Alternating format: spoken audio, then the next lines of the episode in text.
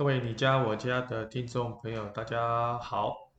啊！前几集呢，我们是用这种 YT 频道的方式呢，跟大家做一些见面哈。那今天的心情非常的开心，因为呢，我们算是呃从这个防疫的等级三级啊，降为二级的时候哈，已经开始正式的恢复在办公室上班哈。之前在居家上班的时候呢，也是有跟各位。啊，我们的 Podcast 的听众呢，做一些呃分享。啊，当然在家里录制这个你家我家有关室内设计装潢类啊的一些专业知识，那跟在办公室录制这样的一个内容来讲的话，啊，我还是习惯在办公室跟大家做分享。啊，当然原因很简单，就是比较正式，那找资料也比较方便哈。不过这两个月在家上班，我想我相信大部分的听众朋友有跟我经历过这个算是蛮奇妙的一个历程哈。那我想这个很有意思哈，呃，将来在看啊二零二一年这样的一个呃回顾的时候，回想的时候，就会发觉说，这真的是一个人生难得的一个经验哈。我觉得这个经验哈啊算是蛮奇妙的。啊，虽然我们都经历过这样的一个震荡期哈，不过我相信我们台湾会越来越好，那也会越来越经过这个低潮期之后哈，会走出来。那我觉得我们台湾人民的素质也非常的高哈。当然，今天跟我们装潢的主题是不太一样，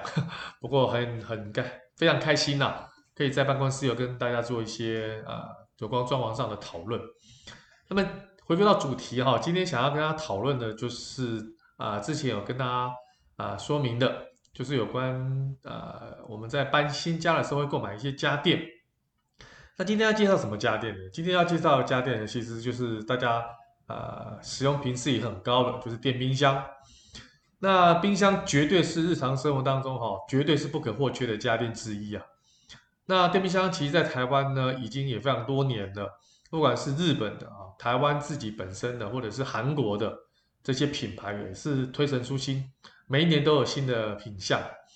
那这些电冰箱呢，基本上呢也是啊有不同的尺寸、不同的内容量啊，还有就是耗电量，那价位其实落差也蛮大的哈，性能也大不相同哈。那针对不同的族群，你要选择什么样的电冰箱？不管是从它的技术面、它的这种耗电量啊、内容的承载量啊各方面。我想今天就来跟大家做一个很实际的说明跟开箱哈，让大家清楚知道要怎么样去购买这个冰箱的一些小诀窍。虽然而且可以跟大家介绍一些啊，现在目前领导性的品牌的冰箱啊，我觉得不管是有什么智能的啦、除臭的啦、除菌的，我想今天都跟大家做一些分享。那么首先先要跟大家分享的是说，你这个冰箱选购的一些要点哈，就是说要诀是什么？冰箱哦，大概是真的是呃少数可以二十四小时这一直不断的运行的一种家电哈，每天一定派得上用场，尤其现在目前是夏天哈，这个温度很高哈，很多食物如果说你不放在冰箱里面，很容易就坏掉。好，所以冰箱的价位来讲的话，其实它不算是一个低价位的家电。好，那所以啊，我想这个选购的要点会从容量、使用的习惯，好，还有节能。啊，等等方向来做一些分析哈。那希望帮各位想要做功课的这些买冰箱的啊这些网友跟粉丝哈，能够做一个整理哈。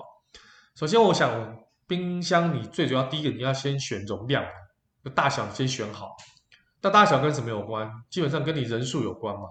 你从这个五十到呃五十 L 跟七百 L 都有哈。就是说这个容量来讲的话哈，不管是五十公升到七百公升的，其实都有。所以挑选的时候呢，你要依据这个家人的人数哈。第二个很重要就是你开火的频率啦。你开火的频率很高，你要把它计算进去。比如说你一天你一定要煮两餐的，像最近那个居家上班啊，很多人一天就煮三餐了。那那这个频次就很高。不过这是特例了，那就平常一般的生活习惯，你有煮两餐到三餐以上的，那你这个你这个这个家中的人口虽然不多的话，但是你要把频次也加进去。好，所以你家中的人数啊，加上你开火的频次，这个是一个非常重要的一个关键哈。假设你们家有超过五人以上，基本上建议的话就是要买六百六百公升以上的大型的冰箱哈啊，那这个六百公升以上其实应该就已经是足够了哈，足够了哈。那这个怎么计算啊？我想用个公式跟大家做套一下，就是说啊，你要怎么去计算说这个大概你要需要需要多少公升的冰箱？就是第一个你家中的人数刚提的乘以七十公升啊，加上加上哈，这两个这个要先括号加上。一百七十公升，一百七十公升怎么来啊？就是常备的食材是一百，加上预备的食材是七十，加起来计算，然后将人数代入后哈，你就知道五个人这样算进去的话，基本上五百二十公升了。所以那当然环境的影响有可能会需要更多的常备的食材，就好像你现在居家检，居家在上班，啊，居家在这个居家检疫哈，这种基本上你食材的量会比平常更多。所以你要的 range 就是说，你可能要六百公升以上，哦，你这个才符合这个这个这个家里的需求，哈。那这个容量基本上啊，六百公升以上也是大概目前市面上冰箱各大厂牌应该是最大的型款，啊。那么这个最大的型款基本上啊，现在目前的冰箱功能也非常的多了，哦，非常的多哈。所以基本上第一个我先跟大家讲，就是说。你如果说是啊家里众人之多的话，大概就要六百公升以上；如果是三到四人的话，哈，大概要五百公升以上；如果是两人的话，啊，不管是小夫妻或是男女朋友的话，基本上啊按照料理的频率来讲的话，大概是两百到三百五十公升以上作为挑选，啊挑选哈，啊那你如果是自己一个人的话，大概就是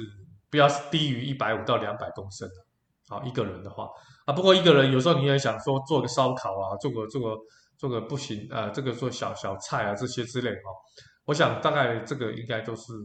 就足够了哈。但是如果说你是根本没有在下厨，你都是用外送外卖或者是在 Seven 买一些简单的便当啦哈，就在在家里吃哈，那这个冰箱最主要的功能就是冰一些饮料啦，或者是一些冷饮之类的哈，大概一百五十公升以下的小型款就大概 OK 了。大概 OK，好，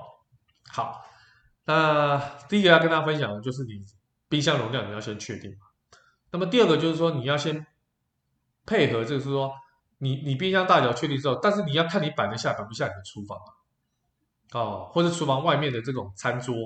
客厅哈，餐桌哈，就餐厅的部分，因为冰箱的体积其实并不是很小，所以你在购买前你一定要确认，就在你在装潢的时候，你一定要确认你的厨房。摆位置的这个长宽高，还有一个很很多人忽略掉，就是你搬运好不好搬运的。你不要说你你你就是长宽高只有规划这个厨房里面，结果你在门口的这个门距啊，没有没有考虑到，因为一般厨房的门距是比一般的主卧或次卧来的会小一点。当然，你如果你是标准，你就没有问题。如果说你是有把隔墙打掉的，基本上你的厨房的门。有可能不是正常的这种所谓的对开式的哈，就是说左开右开的门，可能是这种拉门式的。你会使用拉门式的，就表示你空间不是很大。那你空间不是很大，你就要非常非常注意你这个冰箱。如果你是买对开式的，体积比较大的，你搬得进去搬不进去，这个你要特别小心。好，别人说你搬不进去，你硬塞就碰撞，造成这个所谓的冰箱的表面受损。本来冰箱是非常漂亮的那种镜面的，啊，这种或者是不锈钢的很有质感的冰箱，被你一碰撞，哇，天哪，昏倒！你就会觉得说，哦，这个这个这个心情就很不美丽。好，那冰箱购买之后呢，你放在这个厨房里面的话，基本上你要特别跟你的设计师、装潢的设计师提到，就是说，一般的冰箱哈，你需要两侧有零点五到三公分的距离。那顶部的话，你到天花板一定要超过五到三十公分的散热的距离。那这些都是避免热气哈聚集啊，而且让这个冷藏的效果会减弱，对不对？你冷藏的效果减弱，就你的耗电量还会增加，增加你的电费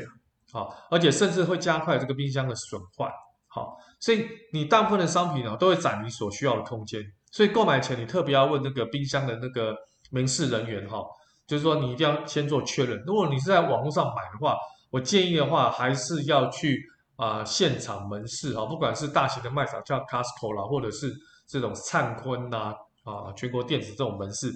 最好还是去现场看一看，问一问，会比较好，因为单价高、体积大的东西，我们都建议要去啊、亲自到门市去看一下啊、网络上的东西还是比较倾向于比较小哈、比较容易搬运哈、哦、这些家电的部分。好，那另外还要提醒，就是不要忘了，就是说你搬的那个路径，从你大门一直经过你客厅，一直经过你餐厅，一直到厨房，这个路径当中哈，冰箱搬运会不会有任何的问题哈？所以你一定要把你这个产品哈，长宽高你真的要加上十到十五公分，你才能确保这个冰箱能通过这个所谓的一些空间哦。那这些就是保险的空间了。好，所以这些部分的话哈，十到十五公分你要加加上去好。好。那这个冰箱在厨房里面的这个距离哈，你都计算出来之后呢，那你就要开始了解说，你这个冰箱的动线符不符合你在料理上的实用性，有没有很顺畅？好，你看一般的冰箱哦，不是左开就右开，不然就是左右双开嘛，好，或者双门对开嘛，大概就是这些种类哈。那你单边侧开哈的。这个款单边侧开，你有左开跟右开都是可以自己呃决定方向哈。但是你要特别注意，就是说，假设你的厨房是啊，比如说一字形的啊，一字形厨房，你的厨房的门打开，打开是，就是说你打开的门是在你的左手边啊，你的门是在你左手边，那你就不能放你的瓦斯炉在你的冰箱的左手边。因为你的瓦斯炉如果放在你冰箱的左手边，各位哦，你现在去想象一下，你现在是面对冰箱，你面对冰箱的时候，你这个冰箱是左开的门，就是左开的门，就是打开的门是在你的左手边的时候，结果你的瓦斯炉又在你冰箱的左手边的时候，你是不是拿这个食材非常不方便？因为你被冰箱的这个门盖给阻隔到了，所以你要选择右开的。假设你的瓦斯炉是在你冰箱的左边，那你就要选择。打开的门的时候是在你的右手边，那你拿食材的时候就是是不是会很顺畅？你去想象一下，所以这个很顺畅哈，就不会造成食材的干扰，也不会造成你拿东西的时候不小心那些食材甚至鸡蛋会掉到地上的风险，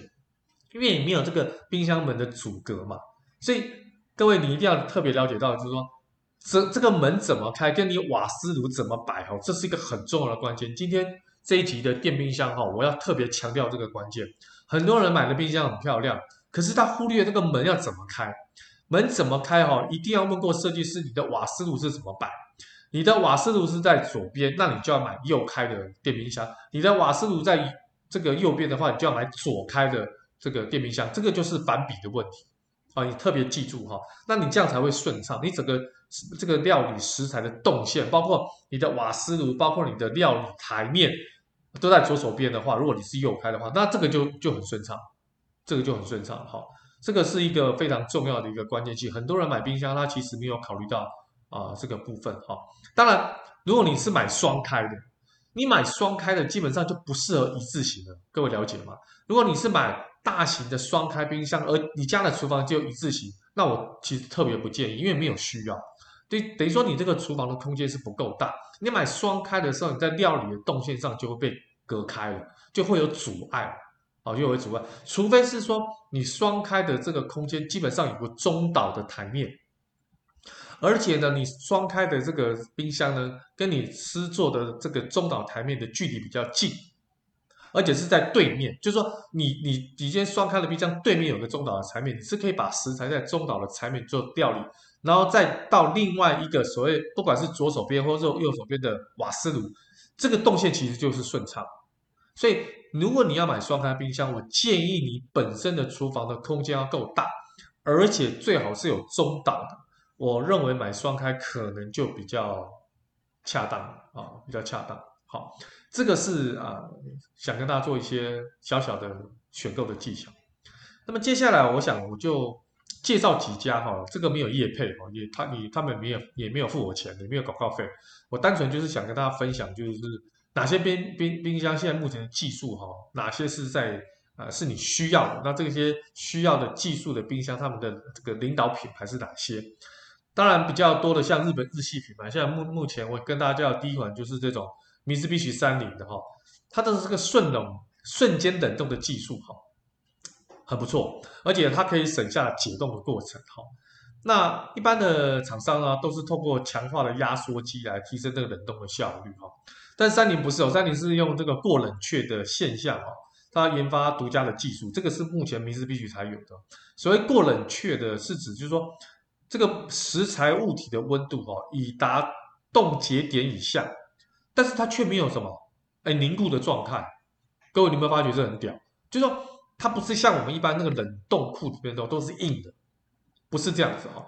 所以在这个状态下啊，使食材内外迅速的一并解冻。那所以这个解冻之后呢，产生的冰结晶哈会非常的细小，不是很大块的，所以不会破坏这个所谓食品的这个这些食物食品的细胞。因此冷冻过的食材它不需要解冻就可以切分，因为它不是很硬的，所以更能保留哈原有的口感跟美分的成分。美感的成分，对不起哈，所以这个是非常好的一种技术。好，那同样运过用过冷哈，但不会进行冷冻的，则是超冰保鲜。那么超冰保鲜就是让鱼啊、肉啊等生鲜食材避免过度的受冻而破坏了整个新鲜的程度，让这个新鲜的程度依然依旧。好，所以这一台这个 Mitsubishi 啊，这个所谓的顺冷冻的这个技术的部。部分呢，我觉得非常不错。当然，它另外也有自动制冰室的所有配件啊。那这些什么过滤器啊，还有给水管啊，这些都也可以拆卸跟水洗哦，也是三菱很独特的一个特征。啊，如果说你们家常常用冰量很大啊，比如说常常想要喝两杯啤酒加个冰块啊，或者常常喝一些冷饮啊，尤其夏天加冰块，小朋友喜欢冰块的啊，啊这些部分的话，我觉得这台就是可以考虑。那接下来跟大家介绍一台是 Panasonic 的哦，就国际牌的哈，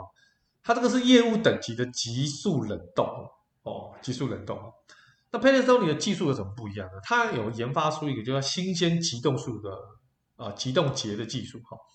它标榜什么？标榜是达到可以业务用的冰箱达到同等的冷冻速度。什么叫业务性？就是做生意的。各位知道知道，做生意那个冰箱哈，冷冻速度特别快。哦，而且呢，因为哈冷冻的东西也特别多，好、哦，所以它这个功能哈可以提升腌肉的入味的程度。比如说你今天哈，如果这个肉是腌好，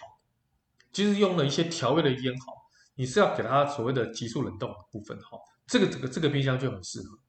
很适合。好，不单是如此哈，如果说你今天这些饭菜热热腾腾的饭菜哈，你想把它冷却。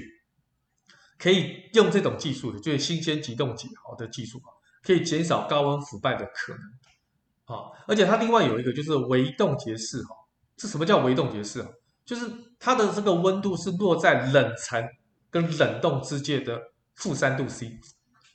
它没有非常冷，但是不像冷藏又比较稍微回温一点，好，就是借由这冷藏跟冷冻的温度之间，所以呢，只有冻结的只有在食材的表面。所以进而延长保鲜的时间，就是它温度的控制非常的好，叫做微冻结式的意思就在这里。好，所以这个 Panasonic 这个冰箱哈，真的是蛮用心的，算是日本也算是领导品牌哈。而且它把压缩机改到上方，啊啊，尽可能扩大下方摆这个蔬果啊跟冷冻室收纳的空间哈。所以那设计的部分是完全拉开了抽屉，很方便。不过这个冰箱有个缺点，就是哈，如果你是啊、身高比较高的人啊，如果说年纪又稍微有一点的话，你在下拉冰箱的话，对你腰部是会有一些影响。所以这个如果是身高很高，而且就是说年纪超过六十五岁以上的老人家的话，我英法除啊。这个冰箱，如果你是常常开启要做菜的话，那啊、呃、腰部的使用上可能会比较吃力啊，好，会比较吃力。好。再就是也是日系的这个 Hitachi 日历哈，这个日历哈，我觉得它比较这个这个 比较屌的地方是哈，它那个外观是镜面的外观，所以质感非常好。如果你是很重视美感的话，这一台你可以考虑一下啊，这个可以考虑一下哈。它也有个独家技术，它的独家就是叫白金蔬果睡眠冰温室的，它在里面有设置这个奈米触奈米的触酶啊。可以将蔬果释放哈乙烯分解的二氧化碳，而这些二氧化碳呢会降低蔬菜的呼吸作用，那进而减少这个养分跟水分的流失啊。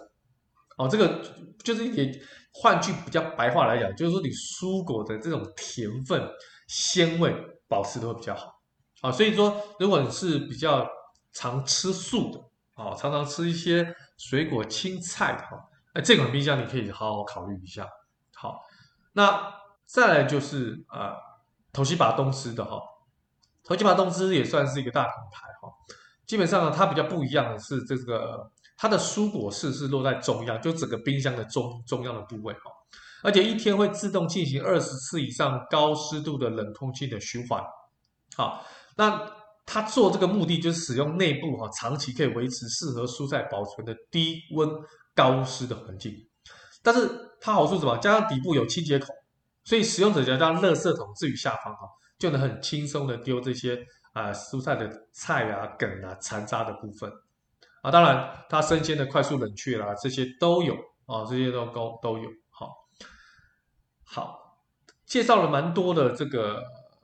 日系品牌，我们介绍一个中国品牌哈，海尔，这个海尔啊，这个十字对开门，好，它的重点是什么？重点是便宜啊，重点就是价钱比较便宜哈。那大家都知道，中国大陆这几年的家电的组装啊，不管是品牌商或者是通路商，他们已经 算是算是算是全世界首屈首首屈一指的厂商哈。台湾目前就是以日系的厂商当然为主，但是放眼到世界来讲的话，老实讲，海尔的冰箱哈，应该说家电啊，在这个全世界一百六十五个国家哈，真的市占率很高了，好。而且重点是什么？重点是真的不贵哦，价钱上很便宜了哈啊！而且刚刚不是说很多人注重美感，这个这这款美感也很棒哦，就是它那个玻璃材质的高级的光泽跟触感，会让你觉得这个家的厨房整个氛围就起来，质感就起来了。好，而且冷冻库哈分配六个独立的空间哈，配抽屉啊托盘，非常你食物摆进去是可以井然有序的，好，井然有序。好，那这些呢，我想最后再跟大家分享，就是说，啊、买冰箱一定要确认它有没有这个节能标章跟能源效率的冷气哈。那因为冰箱是二十四小时运转，哈，是算是耗电量最大的家电之一哈，所以挑选省电的家电是非常重要的关键哈。除了冷气机之外，那这个节能的标章跟五级的能源的效率啊，你一定要特别的注意，好，这是国家的这个标准。啊，国家的标准好，那我想、呃，这个标准里面呢，也告诉大家，就是说建议年耗量的这个电量哈，差不多是两百度以内的商品好的电冰箱最好。好，那今天呢，我想跟大家分享的这些啊选购冰箱的一些小技巧之外呢，也希望大家能够清楚的知道，就是说这个是一个二十四小时都必须运转的家电哦，所以买的时候价钱虽然可能贵一点。但是使用的年限也长，使用的时间也长，我想这些应该都值得了。但是如果说你真的很强调 CP 值的话，哈，那我想这边也有介绍几个所谓的海尔冰箱，哈，那也可以提供大家来做选购。希望大家呢在厨房里面，哈，能看到一个崭新的一个有亮点的冰箱，哈，让整个厨房或者是餐厅的这个质感呢能够提升。好，今天的分享我们就到这边，期待下次的见面。OK，拜拜。